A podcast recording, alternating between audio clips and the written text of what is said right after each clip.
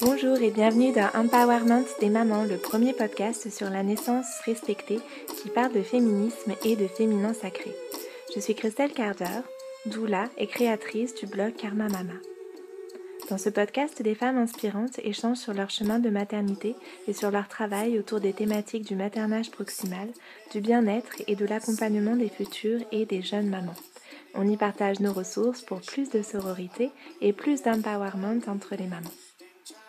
Si vous voulez soutenir ce podcast et tout le travail et les valeurs de Karma Mama, le meilleur moyen pour cela est de vous abonner à la newsletter sur le site et de partager autour de vous et sur vos réseaux notre podcast, de le commenter, de vous y abonner sur la plateforme de votre choix. Dans l'épisode de ce lundi, j'ai rencontré Sophie Trem, la créatrice des Good Mood Class et du blog The Other Art of Living. Sophie est maman de deux garçons et c'est au moment de sa deuxième grossesse qu'elle a entamé une grande transformation dans sa vie, passant d'un job dans le milieu de la mode à... Eh bien, on ne sait pas trop.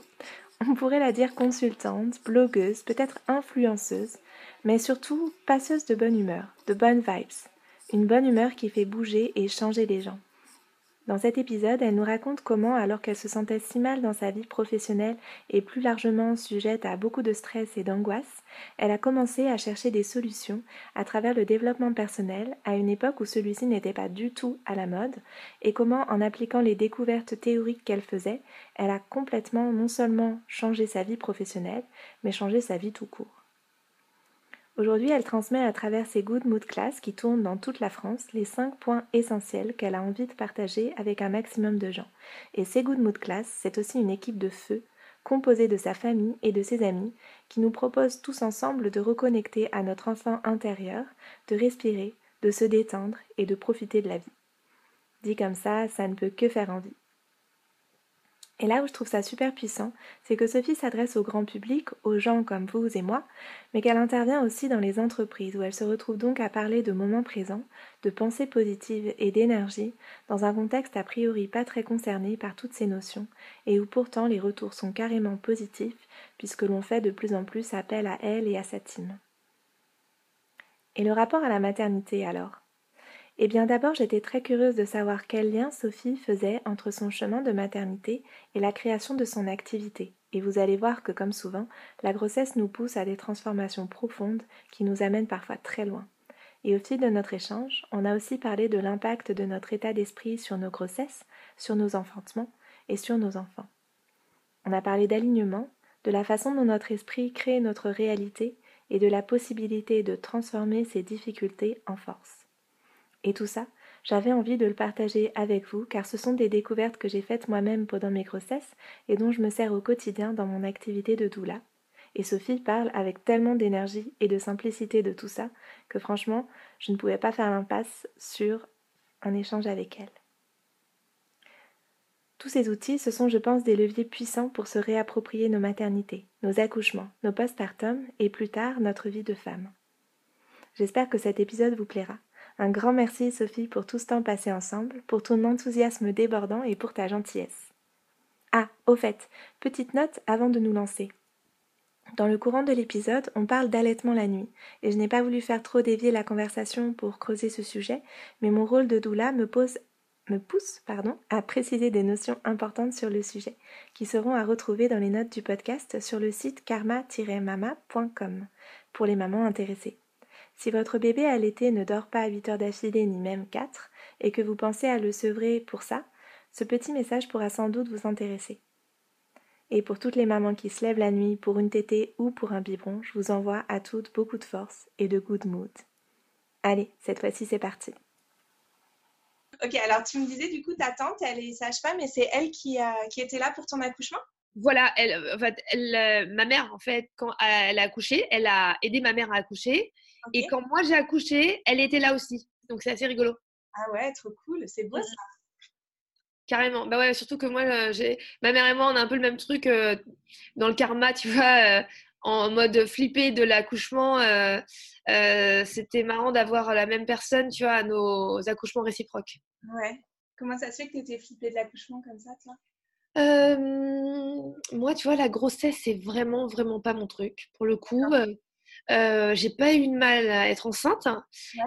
mais en revanche, tu vois, c'est marrant parce que c'est un peu à double tranchant parce que hum, moi, je le vivais pas spécialement bien parce que j'ai les trois mois avec les nausées, les vomissements et tout. mais j'étais assez en forme, tu vois, paradoxalement. et j'aime pas trop la sensation d'avoir de pas être maître de mon corps, donc j'étais pas au top. En revanche, ce qui est très intéressant, c'est que hum, pour ma première grossesse, à l'époque, j'avais beaucoup, beaucoup d'allergies alimentaires. Ah ouais. Bon, tu sais, je pouvais pas manger, euh, ça faisait des années que je mangeais pas de tomates, de pommes, de cerises, de fraises et tout. Et j'avais des envies, mais de ouf, de tomates, euh, de fraises, euh, de tout ce que j'avais pas le droit de manger, de pommes. Typiquement, en fait, les pommes et les tomates, c'était vraiment genre des trucs tous les jours. J'avais envie de, tomates et de, de, pommes, alors qu'en temps normal, ça m'aurait fait un œdème, des plaques partout. Ouais, du coup, tu en mangeais? Et j'en ai mangé parce que tellement je ne pouvais pas supporter et les allergies ont disparu. Quasiment 80% euh, de mes allergies ont disparu euh, au moment de ma première grossesse. Et euh, mon médecin m'a dit que justement, en fait, moi, j'avais l'impression de ne pas être bien. Et finalement, c'est sûrement un des moments où j'ai le plus été connectée avec moi-même. Et c'est comme ça que, tu vois, je me suis écoutée. Typiquement, euh, euh, j'avais cette allergie, mais euh, en temps normal, je ne me serais pas écoutée. J'aurais eu peur de tester, de manger. Et là, en fait, mon corps me disait, tu veux de la tomate, mange de la tomate. Ah, trop bien. Donc, il y a des choses, il y a des petits miracles qui se passent comme ça aussi pendant la grossesse. Ah oui, c'est clair. Et c'est revenu ça va.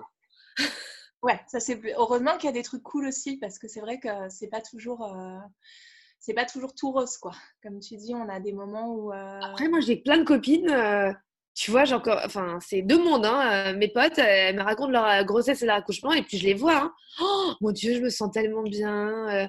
j'ai l'impression d'être en symbiose avec le bébé. tu vois, ça me manque quand j'ai plus le ventre. Mais, mais, mais rien du tout, moi, ça me manque pas. J'ai même pas une photo, tu vois. Ah ouais, c'est rigolo. Et tes accouchements, ça s'est passé comment du coup avec la peur que tu avais justement Comment tu as géré ça sur bah, le... Évidemment, euh, très mal, parce que forcément, euh, ce qui se consomme mal s'énonce mal. avec du recul, je le sais très bien que tu vois, genre j'ai dû projeter ces peurs et elles se sont transformées en réalité. Et c'est ce qui s'est passé, voilà. J'ai imaginé que ce serait un cauchemar, c'est devenu un cauchemar. Bon, bah écoute, on a parfois on a la preuve dans le positif, parfois on a la preuve dans le plus difficile. Quoi. C'est ça. Non, non, non. Moi, genre, j'ai, j'ai la confirmation que ton esprit euh, crée euh, ta réalité, quoi. Et euh, pendant ta grossesse, tu as eu le sentiment quand même que. Hum, en fait, moi, je t'ai contacté à la base parce que j'avais entendu ton, ton échange dans In Power, le podcast de Louise Aubry. Et tu disais que c'était au moment de ta grossesse que tu avais commencé à vraiment faire des gros changements, ou peut-être déjà avant, mais en tout cas à imaginer. Euh, en fait, c'est surtout la deuxième grossesse. Ah, la, première, si tu veux, je l'ai, euh, vue comme quelque chose euh, de. je, me suis un peu voilé la face et je me suis dit non, non, bah, c'est normal. tout le monde tombe enceinte, no big deal. tu continues à travailler, à penser. et puis, bah, le bébé, il s'adaptera à la vie, quoi. Et j'ai voulu faire ça pendant quelques mois, même quelques années, si tu veux. Et, et ça allait pas, quoi. Je voyais bien qu'il y avait un truc qui collait pas parce que je continuais à faire ma vie 3000 à l'heure, euh, workaholic, à bosser à des heures pas possibles, en plus dans la mode et tout. Et on a eu un premier coup dur. Mon fils, à 6 mois, a eu un rotavirus très violent. je ne sais pas si tu vois ce que c'est. Non, pas du tout. C'est une sorte de gastro du nourrisson euh, ultra, ultra violente. Donc, euh, déshydratation avec euh, diarrhée, vomissement non-stop. C'était terrible, terrible, terrible. De voir, bah, Liam, il avait six mois et c'était en pleine Fashion Week. Si tu veux, il a fallu vraiment que ce soit à ce moment-là où, genre, tu vois, à l'époque, dans ma vie, quand il y avait Fashion Week, il n'y avait plus rien au monde, quoi. Il n'y avait que ça. Et là, si tu veux, genre, j'avais pas le choix, je devais être à l'hôpital. En plus, manque de bol, comme c'est hyper contagieux, euh, comme j'étais la première au loge, bah, j'étais euh, touchée. Et après, bah, moi, j'étais euh, totalement KO pendant une semaine. Et, et mon boss m'a pas fait de cadeau du tout, quoi. Tu vois, genre, il, il, était, il était assez odieux. et ça m'a fait prendre conscience que, tu vois, genre, je peux pas faire passer la santé de mon enfant après mon travail. Et ça a été le premier déclic. À ce moment-là, je me suis dit, mais en gros, euh, soit tu fais ce qui te plaît et en fait, ça va pas avec ta vie de famille, soit euh, tu fais un truc euh, de merde et ça sert à rien. Donc, il n'y a pas d'entre-deux, quoi. Et j'étais totalement perdue à ce moment-là. Je me suis dit, putain, qu'est-ce que je vais faire? Je sais pas quoi faire. Et je me suis mise au développement personnel, à lire énormément de livres. Donc, quand je dis ça, on était en 2010. Hein, 2000, ouais, c'est ça, 2010, 2011 ah putain, ça fait quand même presque 10 ans, hein, de rien. Ça passe vite. Euh, et, à cette époque, tu vois, c'était pas du tout à la mode, hein, ni de changer de boulot, ni de lire des trucs de développement personnel. Et, euh, et, à un moment donné, je me suis dit, bon, euh, non, écoute, faut que j'arrête. À un moment donné, c'est peut-être pas pour moi. Et j'ai négocié un licenciement économique. Et le jour où je quitte ce job, et j'apprends que je suis enceinte. Donc j'ai quitté mon job qui s'appelait Born. Donc c'est ça qui est très rigolo c'est que comme quoi, tu vois, les signes euh, étaient là. Je, tombe enceinte, je quitte Borne et, euh, et je, démarre une nouvelle vie au chômage et enceinte. Comment tu as eu, euh, comment t'es passé de la problématique que tu parles, dont tu parles et dans laquelle tu étais à je vais, je vais regarder dans le développement personnel comment ça se passe, je, je, vais lire des livres parce que comme tu dis, c'était pas à la mode, c'était même presque euh, enfin, je me rappelle, il y avait des, des, livres de développement personnel qu'on lisait plutôt en cachette même. Exactement, exactement. C'était totalement ça. Bah, tu vois, j'entends à la Fnac et le rayon tout au fond, tout au fond, genre, euh, tu vois, en général, que même les vendeurs, ils savent même pas où il est. Et ben moi, genre, euh, j'étais là et, et, je regardais les livres avec, avec des, des, des, dessins de colombes. tu vois, genre, en plus, les livres, ils, sont, ils, étaient, ils étaient moches, quoi, tu vois. mais j'avais pas le choix parce que, tu sais, j'avais vachement de problèmes de peau, j'avais, euh, j'étais hyper hypochondriaque, donc je développais pour euh, n'importe quel truc, euh, j'avais des problèmes de, dents. Et, je voyais bien qu'il y avait un truc qui allait pas. Je, me sentais pas bien au boulot. J'avais toujours un truc, un pet de travers. Tu sais, c'était la meuf qui avait toujours un pet de travers. Et du coup, je me suis dit, tu vois, t'as beau changer de job, t'as toujours les mêmes problèmes. Donc, c'est qu'à un moment donné, le problème, c'est toi. Donc, si le problème, c'est toi, faut que tu ailles te faire soigner, meuf. Et est-ce que tu as eu justement un livre où euh, il y a eu un déclic à un moment où tu t'es dit, OK, là, il y a des solutions? Ou ça s'est fait de manière très progressive? Comment tu as commencé euh, Oui, oui, oui. Bah, en fait, quand j'ai commencé à m'intéresser aux livres de développement personnel, j'ai trouvé ça fascinant. Après, j'avais toujours un peu ça en moi. Tu vois, j'ai commencé à lire des livres euh, un peu ésotériques depuis mon adolescence. Hein. J'ai quand même un, j'ai quand même un terrain un peu, un peu déjà un peu comme ça depuis longtemps. Euh, je lisais euh, euh, bah, justement les, bouquins de James Redfield, La prophétie des Andes, mmh. L'alchimiste, c'était vraiment mon livre préféré.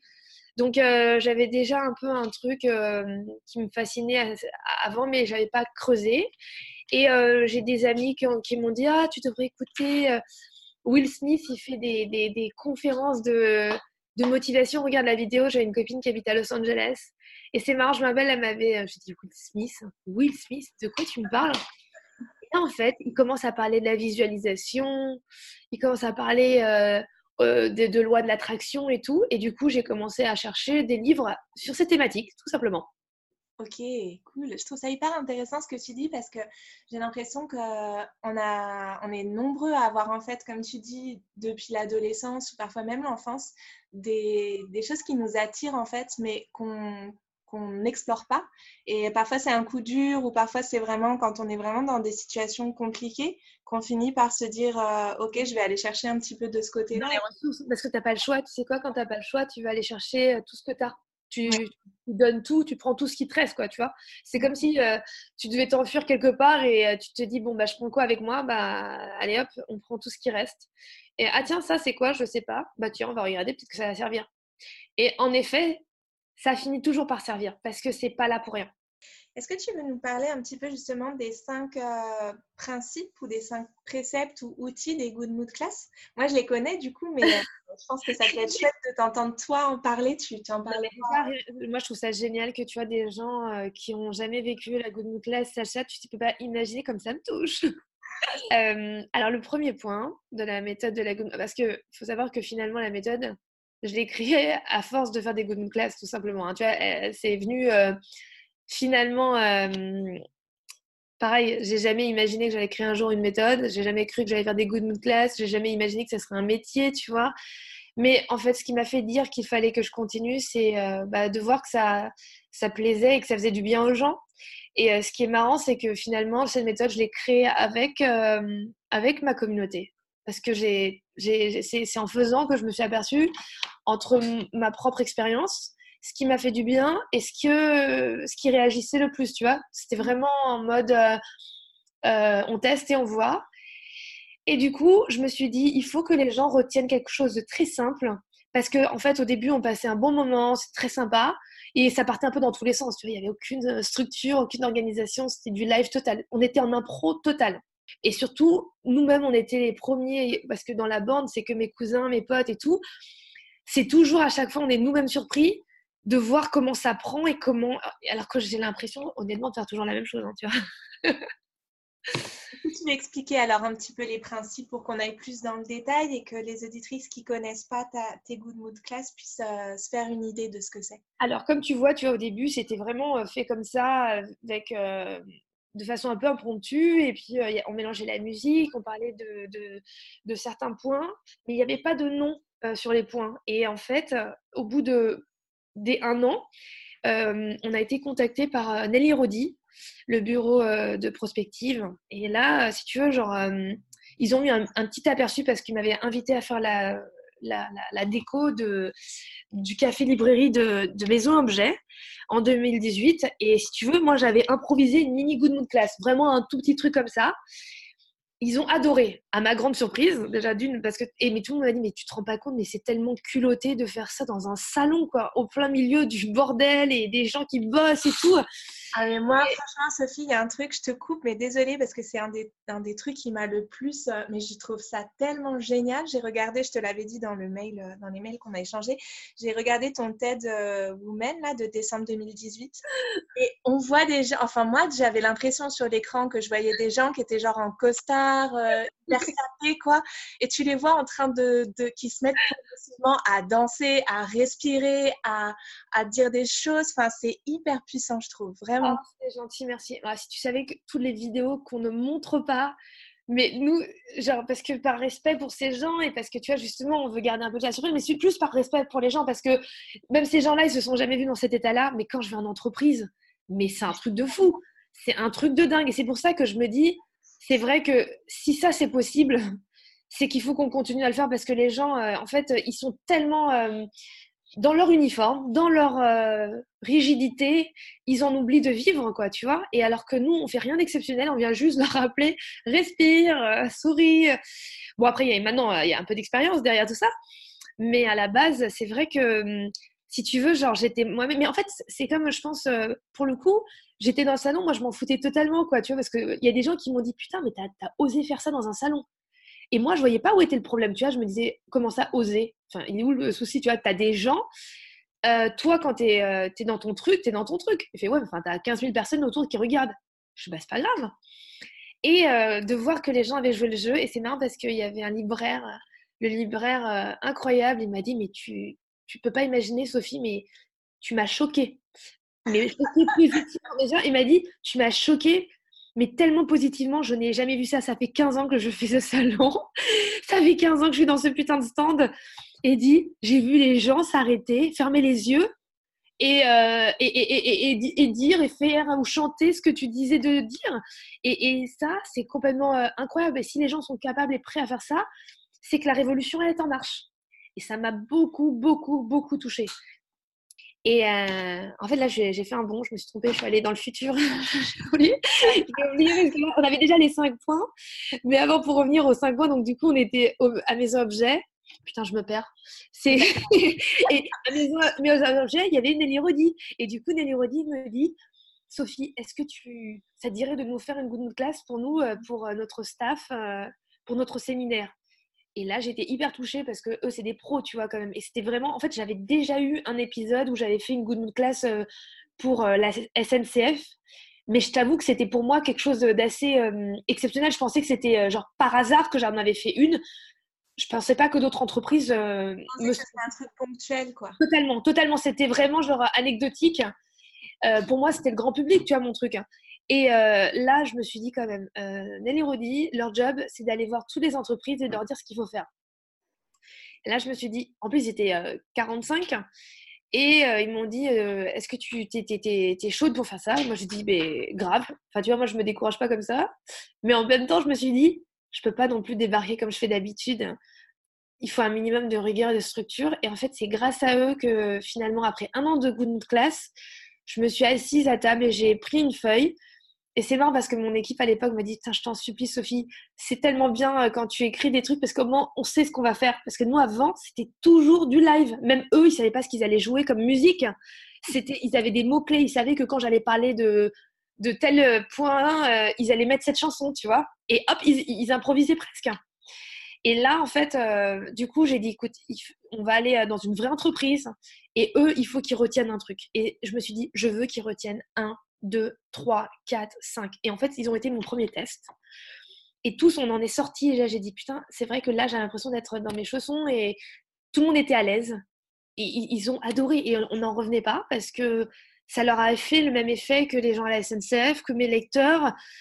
Et je me suis dit, euh, ça marche même sur les gens de Michel Nérodi qui, tu vois, ont l'habitude de voir euh, tellement de choses. Tu vois, ils sont invités partout, ils sont dans le futur. Euh, et ils ont tellement aimé qu'ils ont commencé à proposer ça à leurs clients. Et ça, ça a été le déclic. Et, voilà. Alors, quand tu t'es assis sur ta à table, qu'est-ce que tu as marqué sur ta feuille?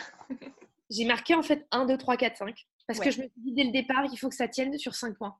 Il faut que ce soit simple. 5, c'est les doigts de la main, c'est facile. C'est... Tu vois, genre en fait, 3, c'était trop juste, 10, c'était trop. Et je me dis 5, c'est bien. C'est un bon équilibre. On peut retenir 5 points facilement. En plus, j'avais en tête les quatre accords Toltec, tu vois. Moi, je me dis quatre accords Toltec, je les ai tout le temps en tête. 5, c'est un de plus, ça va. Et donc, du coup, euh, je me suis dit, on va dérouler le truc. De quoi tu parles à chaque fois? Je parlais beaucoup de métaphysique, de comment, tu vois, on a mal souvent, euh, notre corps nous envoie des informations. Hein, et je lui ai dit, mais attends, si je pars comme ça, en fait, on parle du corps. Si on parle du corps, de quoi il faut parler? Et là, hop, posture. Et euh, la chose la plus importante, la base, c'était même au début, numéro 1, j'avais mis la respiration. Sauf qu'en fait, la respiration, si tu te tiens pas bien, eh ben, elle sert à rien ou elle n'est elle est pas efficace. Donc, du coup, point numéro 1, la posture. Après, point numéro 2, la respiration. Et point numéro 3, justement, ce que j'explique pendant toute la Good Class, et le principe même de la Good Class, c'est de vivre. Vivre l'instant présent, être connecté euh, ici, maintenant, euh, trouver ce fameux équilibre entre euh, mon, corps et mon esprit et aussi euh, ma vie professionnelle et ma vie personnelle. Parce qu'au final, tu vois, tout est dans ce fameux équilibre. Et, et ça, c'est très difficile. Je me suis aperçue que tout le monde, c'était le point sur lequel tout le monde pêchait le plus, parce qu'on est tellement dans le contrôle, parce qu'on est tellement dans les projections, parce qu'on a été dans une société où on nous a tellement tu sais, euh, on est tellement dans le culte de la performance et de l'ego, quoi, tout simplement, que les gens ne savent pas ressentir. Hmm. Donc, euh, ça, c'est le point numéro 3. Point numéro 4, euh, la pensée positive, parce que finalement, une fois que tu es, es, là, tu es dans le présent, comment tu fais pour te booster, comment tu fais pour transformer la donne? Et j'avais vu ce truc, toutes les personnes que j'avais interrogées, et eh ben, ils avaient transformé un point négatif en point positif. Et là, je me suis dit, bah, ça, c'est une gymnastique que tout le monde devrait faire tout le temps, n'importe où, n'importe quand. Et quand je dis tout le monde, en fait, je commence par moi, tu vois. La good class, les principes, je les ai à la limite presque fait pour moi parce que justement, j'ai tendance à redescendre, euh, même si ça se voit pas. Tu vois, en fait, je suis la première à pouvoir euh, aller chercher le négatif partout, mais c'est parce que je me suis mis un cadre à un moment donné et à, force, bah, ça devient plus naturel. quoi. Donc, aller euh, chercher le positif dans le négatif. Et après tout ça, bah, justement, une fois que tu as un peu compris, tu as pris conscience de toutes ces choses, euh, que ton corps finalement réagit à ton esprit, que ta vie est ce que tu en fais, que tu es maître de ta vie finalement, et que finalement, si t'arrives des problèmes, que tu acceptes que c'est toi qui as créé les problèmes, tu acceptes également que tu es ta propre solution. Donc tu es beaucoup plus libre parce que tu ne dépends plus des gens, tu ne dépends plus des autres. et tu acceptes que les choses se passent comme elles doivent se passer et pas forcément comme tu as voulu qu'elles se passent. Parce que quand tu as voulu qu'elles se passent, c'est ton ego qui parle, c'est pas la réalité. La vie, le monde, il est co-géré par un ensemble de gens, euh, de circonstances, qui fait que on ne peut pas tout gérer, on peut rien contrôler d'ailleurs même. On ne peut que vivre et faire avec. Et euh, une fois qu'on a compris ça, bah, tu vois, genre tu mets ta colère, tu mets ton stress et ton angoisse de côté. Finalement, tu avances et tu apprends. Mais ce que je me suis dit surtout, c'est comment on peut réduire ce stress et cette angoisse, parce que ça existe. Dans la Good Mood Class, on te dit sans arrêt, tu as le droit d'être en colère, tu as le droit de ne pas être content, pas trop longtemps non plus. Euh, mais en fait, il ne faut pas justement refouler tout ça. Il faut aller chercher la cause et la transformer. Et, et, et, l'idée, c'est pas de se dire ouais, tout va bien, c'est génial, c'est la vie est belle. Hein. C'est plutôt de se dire que j'ai le choix de le faire comme ça. Après, il peut t'arriver des merdes à n'importe quel instant. Et, c'est tout à fait normal d'être saoulé quand il t'arrive une merde. Et c'est tout à fait normal d'en avoir, d'avoir envie euh, de, de, de, de, tout casser et tout. Après, ça sert pas à grand chose au final. Tu t'aperçois que bah, quand tu as conscience de tout ça, euh, tu peux éviter tellement d'écueils en prenant conscience de tout ça. Et, je me suis mise à les adapter à, ma vie personnelle, tu vois. Et mmh. dans toutes les circonstances, et mes lectrices aussi, elles ont commencé à dire Ah non, mais c'est ta raison. Et on s'est vu que, on, s'est vu pratiquer euh, finalement ces cinq points en toutes circonstances, que ça aille bien, que ça aille pas bien. Quand ça va bien, bah, finalement, bah, tu vas mieux. Et quand tu es dans la merde, finalement, ça te sort pas mal de ce truc parce que. Et j'ai cherché en fait ce truc universel qui allait pouvoir parler à tout le monde, surtout parce que tu vois, euh, je suis très habituée aux thérapies ésotériques, euh, alternatives et tout, et je sais que ça parle pas à tout le monde. Et moi, je voulais parler justement à tous ces mecs en costard qui jamais n'iraient dans ces rayons euh, de livres chelous, qui jamais n'iraient passer la porte d'un acupuncteur. Et je me dis, il faut que je leur parle comme comme quelqu'un qui, qui, tu vois, comme quelqu'un de normal, quoi, tout simplement. Et du coup, que je trouve génial, je te, je te, coupe un peu, mais parce que c'est justement un truc sur lequel que je trouve génial dans ce que tu fais, c'est que tu rends toutes ces choses, toutes ces notions de développement personnel hyper accessibles, et surtout tu les rends joyeuses en fait, tout simplement.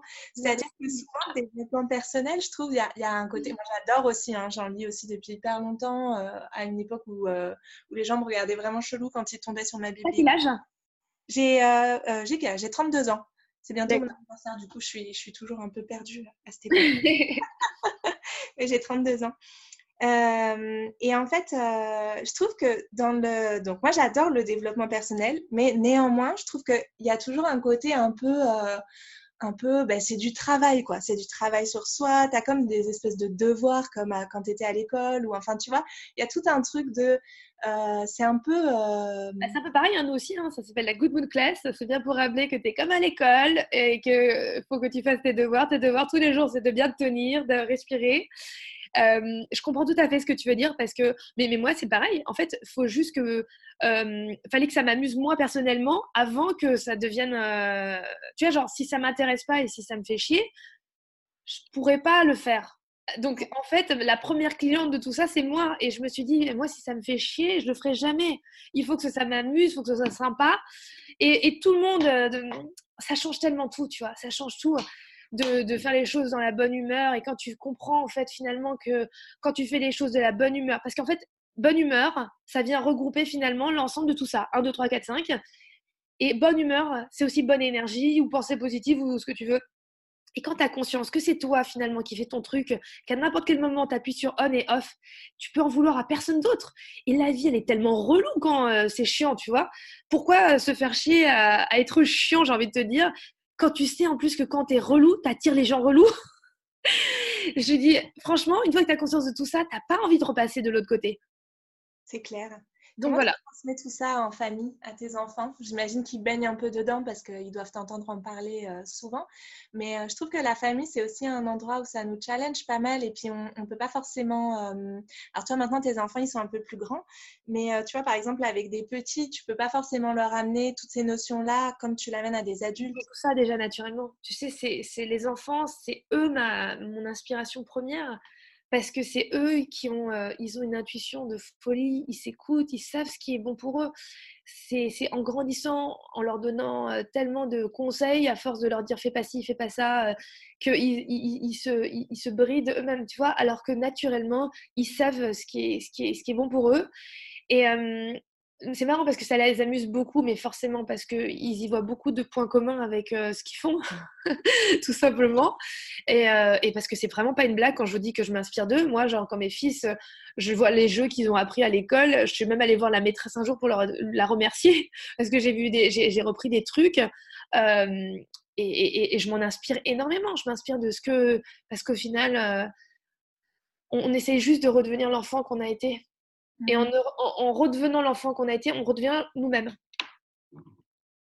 Comment ça a modifié ton rapport au monde, ton regard sur le monde, justement sur, euh, Je me dis de voir tous ces gens, comme on disait tout à l'heure, qui sont en face de toi, qui sont dans des situations euh, peut-être complexes ou des états d'esprit euh, négatifs, ou des gens qui sont en, en costard, qui portent un peu les masques de la société, et de les voir se transformer en quelques minutes. C'est incroyable. Ça, c'est vraiment un spectacle, tu vois, genre c'est notre kiff à nous, à toute l'équipe, tu vois. Euh, c'est une joie pour nous d'aller sur scène à chaque fois, de faire une représentation. On, déjà, on est content entre nous parce que ça, on s'éclate. Et quand on voit l'état dans lequel les gens sont, ça nous, euh, je te jure, ça n'a pas de prix. Et vraiment, ça nous donne tellement de sens. Euh, ça, ça, je sais pas comment t'expliquer. Ça, résume tout, quoi. Et, du coup, ça nous donne envie à chaque fois d'en refaire et c'est toujours aussi challengeant et, et, euh, intéressant parce que tu n'as pas forcément toujours les mêmes profils, mais tu as quand même euh, des bases, des types de personnalités. Euh. En plus, après, maintenant, tu vois, genre, j'ai les Good Mood at Work, j'ai développé une méthode spécialement pour les entreprises. celle pour le grand public est différente. Mais tu vois, genre, comment tu fais, essayes de réussir à mettre les mêmes mots sur euh, les mêmes émotions et faire ressentir les gens la même chose, pas dans le même contexte, tu vois? Et, quand j'ai vu que ça marchait sur moi, que ça marchait sur tout le monde euh, dans mon entourage et que même des gens que je connaissais pas, je me suis dit, OK, bon, bah, il faut vraiment là que tout le monde le sache. C'est parce que tout le monde devrait avoir le droit de, de se sentir mieux. Et quand ça, ça coûte rien, tu vois, je me dis, euh, pourquoi les gens savent pas ça?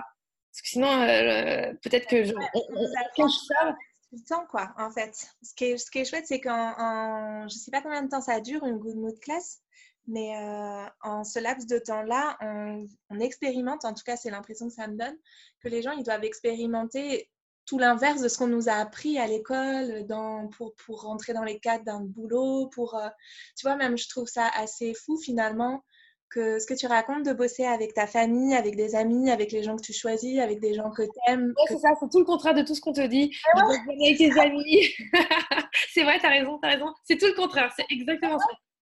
Ouais, et, ouais, ça donne aux gens la possibilité de s'approprier les choses comme elles sont simples et peut-être de se rendre compte de ce qui, eux, leur fait le plus de bien, qui est le plus accessible dans un premier Et chacun a son, son passif, n'a pas les mêmes choses à travailler. Tu as des gens qui vont avoir besoin de plus travailler euh, justement euh, l'acceptation ou euh, plus le moment présent, ou d'autres, ça va être typiquement genre la respiration, ou sinon un peu de tout, mais ça te donne une ligne de conduite hein, qui fait que dans tous les cas, ça va améliorer ton confort euh, ou ton bien-être, qu'il soit euh, corps ou esprit, et forcément, ça aura un impact l'un sur l'autre. Et dans tous les cas, ça peut, ça peut que te faire du bien. Je reviens un peu à la maternité. Est-ce que toi, dans ta vie de maman, du coup, tu as eu des choses qui t'ont particulièrement challengé et du coup, des, des, des outils comme ça dans ces fameux cinq euh, postures, respiration, moment présent, pensée positive et acceptation qui t'ont plus aidé. Justement, je pense à ben, quand nos enfants peuvent avoir des soucis de santé, quand il y a des conflits entre eux, euh, autour des nuits, tu vois, tous ces challenges un peu de la maternité. Ouais, bien sûr. Bah, tout à fait. Euh, si tu veux, genre, je suis la première à, les oublier dans ces moments-là. Hein, tu vois, genre, tout à coup, il n'y a plus rien. Hein, quand tu es euh, stressé, énervé, agacé par les choses. Moi, je, suis, dans un, je suis un tempérament hyper, à la base, hyper stressée, hyper nerveuse. Mais du coup, en fait, moi, tout est dans le plus-plus, tu vois, genre, tout va très vite. Genre, je peux monter très vite dans les tours, mais je peux descendre très vite aussi. Et du coup, ça me permet justement de relativiser, ça me permet de de dédramatiser énormément parce que je viens d'une famille euh, qui a tendance à toujours tout, euh, euh, tu vois, genre les problèmes de santé. Ma mère est pire hypochondriaque que moi, quoi. Tu vois, genre toute ma vie, si j'ai passé ma vie chez le médecin, c'est parce que ma mère, le moindre truc, elle avait peur que j'ai le pire des trucs du monde. Et du coup, tu vois, genre tu te bats un peu contre ton karma génétique, contre ton éducation au final. Et bah, tu essayes de ne pas reproduire la même chose sur tes enfants ce qui n'est pas forcément facile. Et, et forcément, bah, tu vois, genre, euh, quand ils t'écoutent pas, quand ils font euh, des bêtises, euh, tu pars vite un peu dans, dans la colère, et, parce que c'est pas comme tu veux. Et après, de temps en temps, bah, ça me remet de l'ordre de me dire, il faut que tu l'acceptes comme il est, parce que c'est son caractère. Et que parfois, dans les points négatifs, il y a toujours du positif parce qu'on va apprendre, on va aller chercher le positif, on va les transformer. Et comme d'habitude, dans le moment présent, on va relativiser. Il y a pire, il y a plus grave. Euh, tout simplement, quoi. Ah oui, j'avais une question. En fait, je la pose jamais, je sais pas pourquoi, mais là, j'ai envie de te la poser à toi parce que j'ai l'impression que tu as tellement cheminé euh, au moment de ta, de tes grossesses en fait et euh, maintenant que j'avais envie de te demander qu'est-ce que tu dirais à euh, la Sophie qui était enceinte et qui n'avait pas fait tout ce cheminement et qui était au début ah ben justement, eh ben, ce que je disais tout à l'heure, euh, ce qu'on a dit commencer, finalement c'est très bien de finir comme ça. Ben, je leur ai dit que ce qui se conçoit bien s'énonce bien. Alors que si dès le départ je m'étais dit que tout allait bien se passer, et que je m'étais préparée mentalement et physiquement à ça, ça se serait bien passé, tout simplement. Et j'en ai totalement conscience que je m'étais mise vraiment, tu as des barrières des limites et, et des bâtons dans les roues moi-même parce que je savais qu'en fait, je, je, me disais que ça allait être dur. Euh, et, et, j'ai fait de l'acupuncture, tu vois, pour Liam, parce que Liam est né après terme. J'arrivais pas, euh, en fait, j'avais pas de contraction et, et, le col ne s'ouvrait pas, quoi, tu vois. Et euh, la, la, la, l'acupunctrice me disait inconsciemment, en fait, je sens que vous n'avez pas envie d'accoucher. Pourquoi mmh. voulez-vous, ne voulez-vous pas accoucher? C'est marrant ce qu'elle me disait. Je me dis, mais qu'est-ce qu'elle raconte Tu vois, genre, j'avais pas du tout cette ouverture. Elle me dit, j'ai l'impression que vous n'avez pas envie d'accoucher. Pourquoi vous voulez retenir cet enfant? Ben, j'ai en fait, je veux juste pas accoucher parce que j'ai peur d'avoir mal. Ouais. C'est pas que je veux le retenir, c'est que je veux pas accoucher. Je m'étais fait un film, tu vois. Mais c'est hyper précieux ce que tu dis parce que tu vois, moi en tant que doula, c'est vraiment ce sur quoi on travaille en fait avec les mamans c'est, et, les mamans et, les, couples hein, d'ailleurs. Parce que les pères aussi ont des, ont des choses euh, qui, qui, leur font peur, qui les retiennent, des barrières, des résistances. C'est hyper intéressant et c'est vraiment, euh, il y, y, a des trucs qu'on a du mal à... On est tellement quand on est enceinte dans... Enfin, pour beaucoup, c'est pas pour tout le monde, mais dans un paradigme médical qu'on a du mal à imaginer que ça puisse être vrai. Mais moi, je te jure, j'ai une anecdote que je raconte rarement, mais du coup, je vais te raconter là. Euh, en fait, moi, je me suis préparée par euh, auto-hypnose, entre autres, par yoga et auto-hypnose. Ah et ça me fascine, ça me fascine. Ah ouais, ouais. Mais c'est mon, mon, mon next step, c'est l'hypnose. Ah ouais, bah tu vois, mais c'est complètement fou en fait. Dans la, dans la petite préparation que j'avais, en fait, à un moment, euh, un des petits exercices, c'est d'écrire son accouchement idéal. Mais euh, vraiment, tu vois, euh, on peut, on peut, on peut mais, quelle bonne idée C'est, tu vois, genre c'est exactement tout ce qu'on dit, la visualisation, c'est la pensée qui se transforme du coup en écrit et à force de le lire, et ben ça se réalise. Eh bien, écoute, moi j'ai écrit, tu vois, une demi-page d'un petit cahier, donc vraiment pas grand-chose pour, pour Milo en fait. Pour euh, j'avais fait la même préparation, mais je me rappelais même pas de cet exercice-là. J'ai juste écrit et en fait, je l'ai jamais relu. Je l'ai jamais, euh, je l'avais oublié en fait. Et après la naissance de Milo, quand j'ai repris mon cahier, mais genre plusieurs semaines après, en me disant tiens, qu'est-ce que j'avais fait pour la préparation, sur quoi j'avais travaillé et tout, je suis retombée sur ce truc-là que j'avais écrit, que j'avais jamais relu, et c'était exactement, mais genre incroyable. Mais vraiment, tu vois, c'était exactement ce que j'avais écrit. Mais, quelle bonne idée. Mais c'est bravo, bravo, bravo. tu vois, c'est à nous de, de, de, de rajouter ces pièces à l'édifice et pour les modifier. Euh, et il n'y a pas de, pour moi, il n'y a pas de vérité. Les gens sont là, euh, c'est comme ça, ou c'est comme ça. Maintenant, on est tous différents. Il y, a, tellement de nouvelles choses, il y a tellement de choses qu'on doit s'autoriser pour euh, qu'on pourrait améliorer nos conditions de vie. Et eh ben, en tout cas, quoi qu'il arrive, la grossesse m'aura énormément aidé. Moi, dans ma vie, en fait, je pense que c'est mes grossesses qui m'ont sauvée finalement parce qu'elles m'ont euh, fait vivre tout ce que je craignais, je pense, tu vois. Et quand tu vis ce que tu crains, tu dépasses des peurs déjà d'une. et tu, tu, sors de là grandi, tu vois les choses autrement. Et après, surtout, elles ont tellement modifié mon corps, ma façon de penser. Mes enfants sont arrivés dans ma vie. c'est eux qui m'ont fait prendre conscience que ma vie n'avait pas de sens. En tout cas, pas, pas comme je l'imaginais. Ouais, je comprends ce que tu veux dire. Et c'est vachement puissant, je trouve. C'est eux qui t'ont créé aussi, quoi. Totalement. Quand tu vois que Edan, il est né en même temps que le blog, c'est quand même incroyable. Oui, ça justement, c'est quelque chose que je trouve hyper intéressant. Et toutes les femmes que, que je reçois dans le podcast font vraiment des liens très étroits entre la, leur créativité et leur maternité en fait. On a, une, on a une prise de conscience parce qu'on n'est plus tout seul, tu sais. Du coup, euh, quand on est dans notre vie de célibataire, euh, euh, c'est toi, tu essaies de te gérer toi.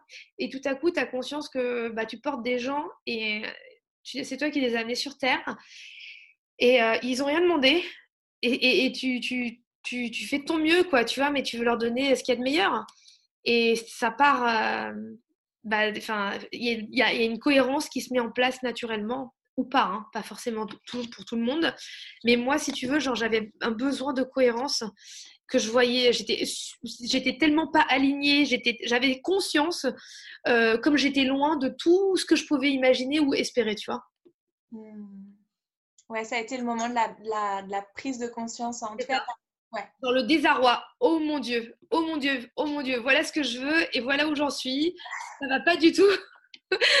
T'es tellement loin, là, il va falloir faire quelque chose, mais si tu le fais pas maintenant, tu vas repousser encore plus le moment et l'éloigner. Et qu'est-ce qui a fait, selon toi, euh, je te pose cette question parce que je pense, en fait, c'est un peu triste comme constat, mais je pense qu'il y a beaucoup de gens qui, qui sont confrontés à cette prise de conscience, ou peut-être qu'elle n'est pas aussi puissante que celle que toi tu as eue, et peut-être c'est ça, c'est la puissance de cette prise de conscience qui t'a donné l'impulsion. Mais je me dis, il y a tellement de gens qui sont à côté, tu sais, qui se sentent à côté de leur vie, qui se sentent à côté de ce qu'ils souhaitent pour eux-mêmes. Malheureusement, tellement. C'est, ça. Mais en fait, le problème, c'est que tant que tu n'arrives pas, tu vois, genre ce que je disais avec un pote, c'est que j'avais l'impression de couler, tu vois, genre euh, quand j'allais pas bien. Je, mais genre, j'avais décidé de me laisser justement. Et je lui ai dit, bon, bah écoute, faut que j'explore les fonds parce que au moins, une fois que je serai tout en bas, bah je saurais que tu peux pas aller plus bas. Mais ce que j'avais remarqué, c'est que tu remontes forcément à la surface.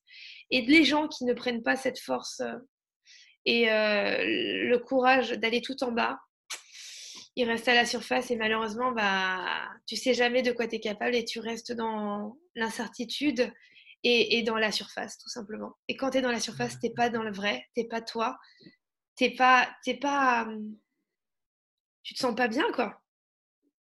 Ouais, ça revient un peu à cette image qui est souvent utilisée et qui est, qui est aussi un truc qui revient souvent et que du coup, on, Enfin, moi, en tout cas, parfois, j'ai du mal à la, à la sentir vraiment vraie, mais là, je la sens dans ce que tu dis, c'est qu'il n'y a pas de lumière sans ombre, et du coup, si on ne va pas explorer notre ombre et notre... Exactement, se regarder dans la glace avec ses défauts et tout. Et euh, typiquement, tu vois, euh, euh, par contre, ce qui me donne beaucoup d'espoir, c'est que je me dis déjà que je fasse enfin qu'il y ait autant de gens qui fassent appel à moi pour faire des good class, c'est qu'ils sont vraiment hyper open. Et quand je vois comment ils réagissent, bah, tu vois, genre, je vois que les gens ont besoin de ça parce que sinon, on n'en serait pas là.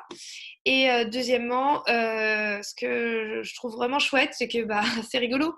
Je rencontre de plus en plus de lectrices qui sont euh, en reconversion naturopathe, coach, prof de yoga. et c'est très drôle. Je me dis, putain, dans 10 ans, tout le monde sera trop bien, quoi. Parce que tout le monde ira voir des coachs et des, des, profs de yoga et on aura plus. Ça sera quoi les problèmes qu'on va s'inventer?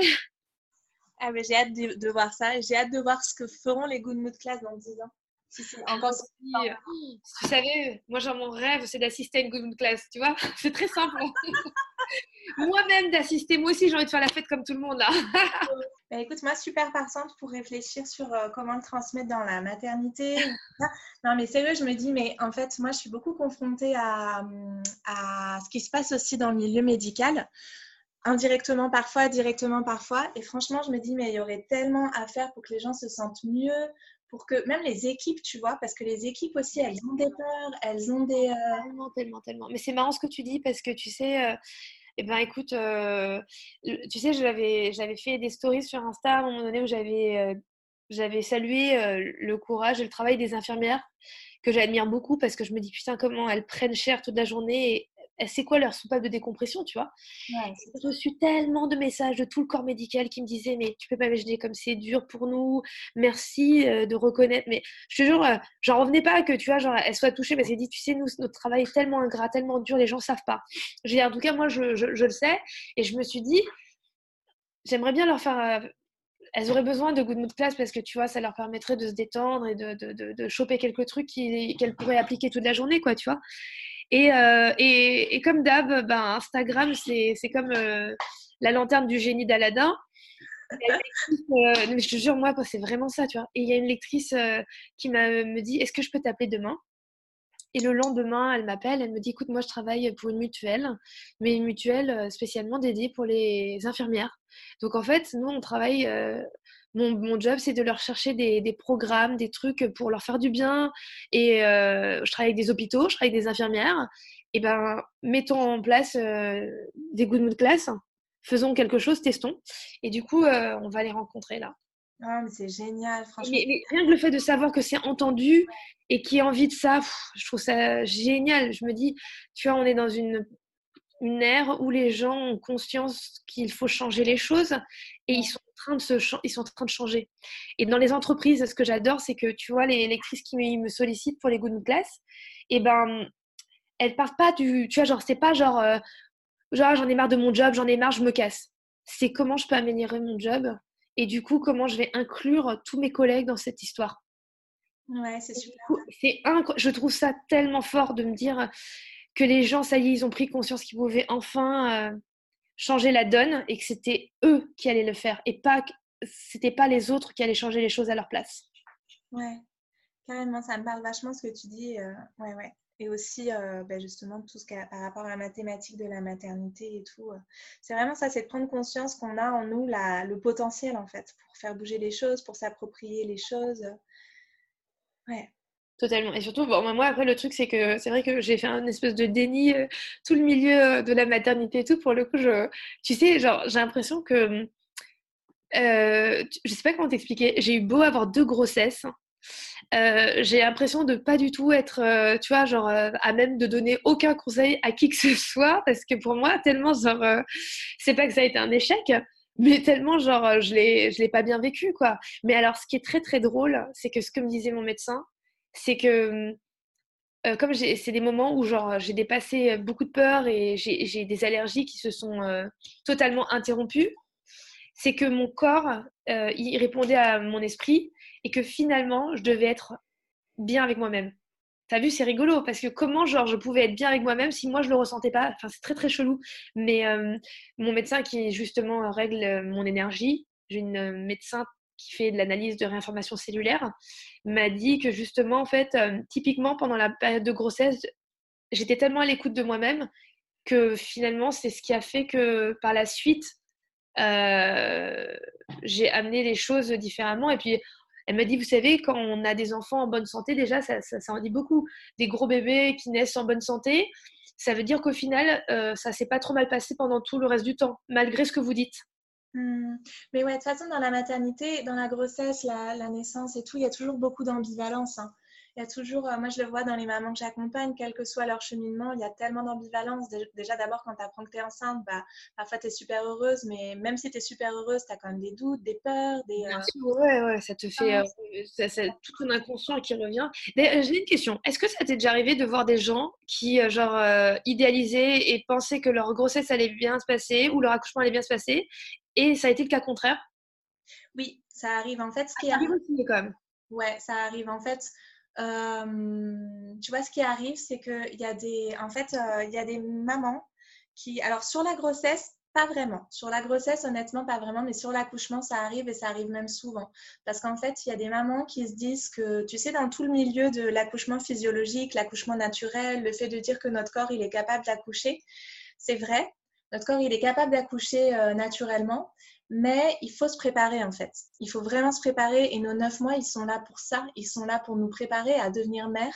Et, euh, en plus, on est dans un contexte social, culturel, euh, où on a beaucoup, beaucoup de, de, peur autour de la naissance. Tout ce dont tu parlais, que toi, tu as vécu vraiment de plein fouet. Mais en fait, même quand on se dit qu'on est OK et que notre corps va réussir à le faire, il y a tout un, comme des couches, en fait, des strates de croyances qui sont quand même là. Tu vois, toutes les choses qu'on entend des accouchements catastrophes, de comment nos mères ont vécu les accouchements, comment elles ont vécu leurs allaitements, comment nos tantes, nos cousines, nos sœurs, notre voisine, toutes ces choses-là, ça vient s'imprimer en nous. Et en fait, si on ne fait pas un travail actif de euh, déconstruction de ces choses-là, euh, on a beau se dire, et aussi on n'est pas très en lien avec notre corps aussi, tu vois, dans notre époque.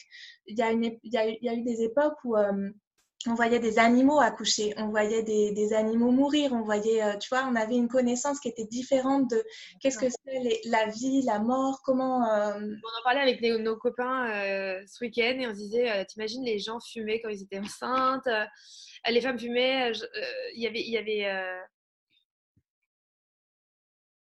euh, c'était un autre monde, quoi. Ouais, ouais, ouais. Mais là, je te parle de même chose plus ancienne, tu vois. C'est-à-dire que quand on s'appuie sur le fait que notre corps, il a l'instinct pour accoucher, c'est vrai, mais le problème, c'est que notre instinct, il n'est pas très présent dans notre vie, en fait, actuelle, tu vois. C'est un peu aussi toutes les choses que toi, tu essaies de réveiller avec les good mood class, c'est retourner à son, la connexion avec soi-même. Et le problème, c'est que quand les gens, ils sont pas connectés à eux-mêmes, bah, tout ce qui se passe autour de la naissance, euh, en fait, la naissance, alors du coup, moi, je suis intarissable sur le sujet, hein, donc il fallait pas. Mais si tu veux, pour faire court, la naissance, en fait, c'est le cerveau primitif qui la gère. Et du coup, quand tu es dans ton néocortex et quand tu commences à analyser, à te dire, OK, donc là, je suis dilatée à deux, donc il me reste encore tant de temps, nanana, ça bloque le processus d'accouchement.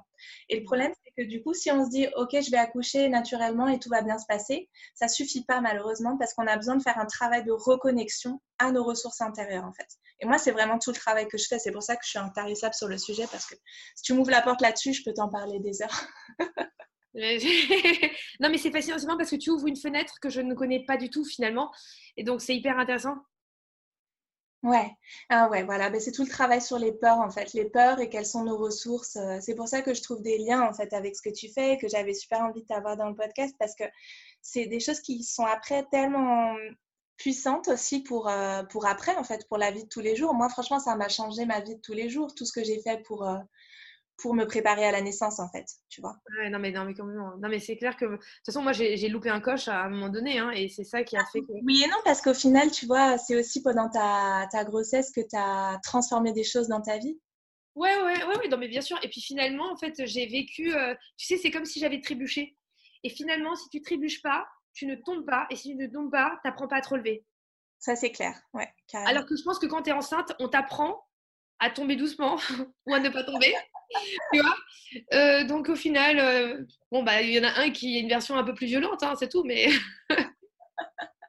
non mais c'est sûr. Et tu vois moi c'est euh, le fait d'avoir perdu un bébé aussi qui m'a fait vraiment qui m'a transformée quoi dans mon... enfin comme tu dis c'est aussi j'avais toutes ces choses là en moi avant tu vois depuis l'enfance dans mon adolescence et tout euh, j'étais déjà intéressée par toutes ces choses là mais je les avais pas appliquées à la maternité. Et surtout elles étaient comme dans un petit placard dans moi tu vois. Elles prenaient pas toute la place qu'elles prennent maintenant. et, et, puis malheureusement on sait que les choses n'arrivent pas par hasard. Ouais si on les a vécues c'est parce qu'on devait passer par là. Ouais complètement complètement Ouais, mais moi je remercie, euh, pas tous les jours, mais très régulièrement, cette, euh, bah, ce petit bébé que j'ai perdu, ce qui nous est arrivé, tu vois, parce que ça a changé tellement de choses. Je ne souhaite pas le revivre et je ne souhaite pas aux gens de le vivre, mais par contre, euh, ouais, je remercie cette expérience aussi, quoi. Ouais. Bah, parce que tu sais que c'est la meilleure chose à faire. Ouais. Oui, oui, complètement. Ouais, c'était super enrichissant et intéressant en tout cas. Vraiment, euh, bravo parce que c'est un beau podcast. Euh, enfin, j'en ai fait euh, quelques-uns. C'est marrant parce que souvent les gens redoutent un peu de me parler de, la grossesse parce qu'ils savent que c'est pas mon truc. Mais c'est intéressant de revenir dessus et puis d'en parler un peu autrement. Et là, toi, tu viens d'ouvrir en plus une autre fenêtre avec moi parce que je me dis comment en effet, comment peut-être la Good Mood Class, les principes de cette méthode peuvent aider aussi à ce moment-là. C'est génial. Tu sais, la boucle est bouclée, quoi. Et comment se passent tes nuits? C'est un peu ma dernière question rituelle, justement, quand on réoriente un peu vers la maternité. Comment se sont passées tes nuits? Maintenant, ils sont un peu plus grands, mais... Euh, ah non, mais nous, on n'a jamais eu de problème. c'est pour le coup. Alors, j'ai eu une grossesse horrible, accouchement atroce, mais nous, on dort bien chez nous. Heureusement. Ça se passe bien, quoi. Hein? Faut bien qu'il y ait des choses qui se passent bien aussi. Exactement. Ah non, non, après l'accouchement, moi, il faut que les choses s'arrêtent. Hein. Euh, genre, euh, le pire est derrière moi. À un moment donné, il faut que tout ça s'arrête. Euh, Liam, au bout de six jours, il avait fait. Bon, après, moi, j'ai fait des gros bébés aussi, tu vois, genre tous les deux à plus de 4 kilos. Donc, au bout d'une semaine, si tu veux, ils sont. et puis, j'ai pas allaité. Donc, biberon plus gros bébé. sommeil, sommeil rapide au bout d'une semaine pour Liam. Euh, donc euh, Liam, euh, il faisait quoi? Il faisait du 23h, 7h du matin ou minuit, 7h du matin. Ça nous faisait, tu vois, genre comme nous, quoi, au bout d'une semaine. Et, ah. et, Dan, en revanche, il a mis deux mois. Et là, moi, au bout de deux mois, déjà, je craquais, j'en pouvais plus. Il se couchait à 20h, il se réveillait à 3h et à 6h du matin. Et là, je me suis dit, non, non, non, non, je lui ai parlé, je lui ai dit, écoute, tu peux pas faire ça, on peut pas, nous, nous on sait pas faire ça, on a besoin de dormir, tu te couches et tu te réveilles pas avant le matin, quoi. Et au bout de deux mois, je sais pas, à un moment donné, euh, euh, il a fait, il se réveillait un peu plus tôt, il, se couchait vers, euh, il, se couchait plus tôt aussi, il se couchait vers 21h, 22h, mais il se réveillait à 6h du mat. Oh, c'était dur, quoi, tu vois, pour moi, c'était déjà dur, mais quand j'entendais mes copines, je me disais, non, finalement, ça va, en fait. Eh ouais, c'est clair, parce qu'il y a des bébés. Moi, tu vois, Milo, il a 19 mois. Et jusqu'à ses un an passé, euh, jusqu'à décembre dernier, donc c'était il y a vraiment pas longtemps, jusqu'à ses 14 mois, du coup, il se réveillait. Euh, non, jusqu'à ses 8 mois, il se réveillait presque toutes les nuits, toutes les deux heures. Oh, tu, mais tu l'allaitais Ouais, je l'allaitais. Et ben oui, bah souvent j'ai remarqué que bah, c'est normal parce qu'ils sont, ils, prennent moins, donc euh, du coup euh, ça, ça, les rassasie moins, ce qui est tout à fait logique, quoi, tu vois. Alors que nous, euh, finalement, comme tu les blindes avec un bon biberon, ils arrivent à tenir. mais pour nous, c'était hyper important de pouvoir de, de, de, dormir, tu vois, genre comme on est assez speed et tout. moi, je, je, je dors pas beaucoup, mais je dors bien, tu vois j'ai du mal à me coucher euh, parce que genre j'ai plein de choses à faire, mais dès que je, me pose sur mon lit, je m'endors tout de suite. Mmh. Ouais, puis c'est sûr que les réveils, de toute façon, c'est compliqué. Hein. Mais euh, oui, oui, effectivement, c'est différent avec un enfant allaité. Et puis avec un enfant allaité, de toute façon, c'est pas comparable non plus parce que tu as des hormones qui, se, qui, qui te permettent d'avoir un sommeil plus récupérateur, en fait. Donc même si tu dors difficilement et moins bien, même si c'est hyper crevant. Ouais, bien sûr. Pas comparable. Ok, bah écoute, euh, super. Merci beaucoup Sophie en tout cas. Et puis euh, on va avoir l'occasion de rééchanger euh, autour de ces thématiques une prochaine fois. Ouais, et puis que surtout que tu viennes à une de classe, carrément. à Paris ou ailleurs. Et puis en tout cas, merci beaucoup pour ce que tu fais et pour ce super entretien, cet échange. merci beaucoup à toi aussi. Voilà, cet épisode touche à sa fin. Si vous voulez en savoir plus sur Karma Mama, on se donne rendez-vous sur le site karma-mama.com où vous pourrez découvrir toutes les ressources gratuites que je partage, l'accompagnement en ligne ainsi que mes méditations prénatales. N'oubliez pas de vous abonner au podcast avant de partir si l'épisode vous a plu et je vous dis à très vite sur les réseaux sociaux. Prenez bien soin de vous.